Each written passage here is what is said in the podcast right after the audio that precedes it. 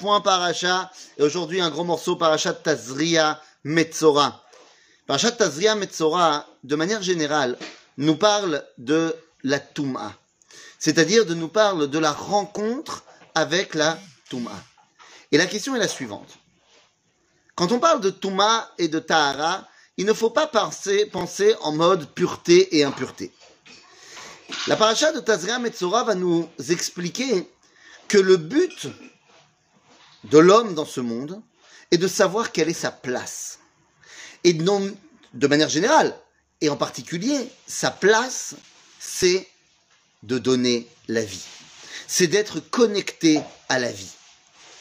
La connexion à la vie, ça s'appelle la tahara, la pureté qu'on appelle en français. Mais en fait, c'est pas la pureté, c'est la connexion à la vie. La touma, ce n'est pas de l'impureté, c'est le contact avec un manque de vie. Évidemment, le plus grand manque de vie, c'est la mort. Et c'est pour ça que Aviavot Touma, c'est Toumatmet, quand tu touches un être humain mort. Mais la Touma, ce n'est pas seulement quand je suis en contact avec Netto, avec concrètement la mort, que ce soit un être humain, un animal, ou alors que une femme ait eu ses règles, c'est-à-dire un potentiel de vie qui a été gaspillé, ou qu'un garçon ait eu un épanchement nocturne et que bah, là aussi un potentiel de vie a été euh, euh, tué. C'est pas seulement ça, c'est également lorsque l'homme ne sait pas où est sa place. Lorsque l'homme essaye de prendre la place de quelqu'un d'autre, il n'est pas connecté avec la vie, il n'est pas connecté avec sa vie l'un des sujets primordiaux de la Tumat le Tsarat, vous savez, cette fameuse lèpre, qui n'était pas vraiment de la lèpre, mais cette Tsarat, la première fois où on voit marqué dans la Torah la Tsarat, c'est lorsque Moshe Rabbeinu, Dieu va lui dire au buisson ardent de mettre sa main dans sa veste contre son cœur et il la ressort Veine Yado Metzorat Kashaleg. Qu'est-ce qui se passe? Mais qu'est-ce qu'il a fait Moshe? Le premier signe que Dieu lui a donné, c'est le bâton en serpent. C'est sympa. Là, c'est tout d'un coup la main en lèpre. Pas cool.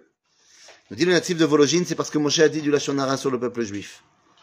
Lorsque Moshe a dit, mais ils ne me croiront pas. Ils diront, c'est pas vrai que Dieu t'a parlé. Et le natif de répondre, tu n'as pas le droit de dire que le peuple juif ne va pas croire à la Géoula lorsqu'elle va arriver, même si le Goël ne ressemble pas à un rabbin.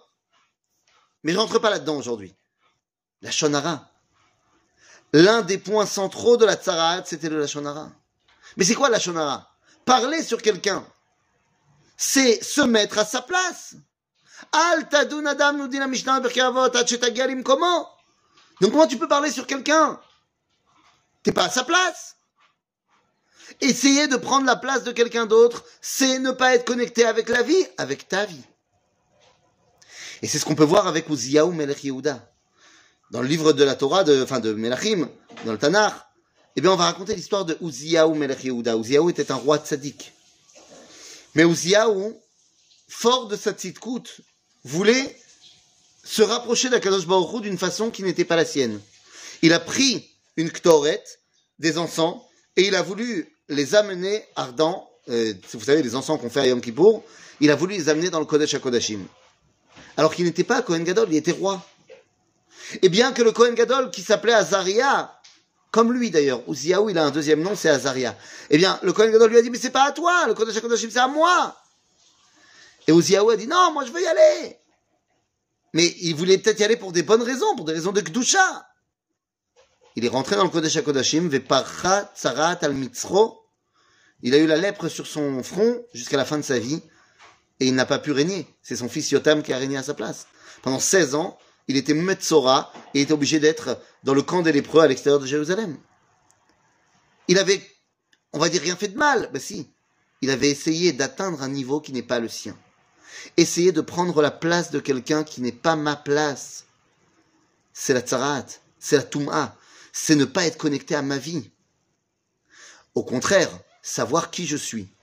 Savoir qu'est-ce que je peux moi réaliser dans le monde. Savoir comment moi je vais prendre mes responsabilités ça, c'est ce qui me purifie. Ça, c'est ce qui me connecte à la vie. Et c'est pour ça que la paracha commence dans Parashat Tazria en disant, c'est quoi le point de départ de le point de départ? C'est lorsque tu sais ce que tu dois faire et tu dois donner la vie. Isha kitazri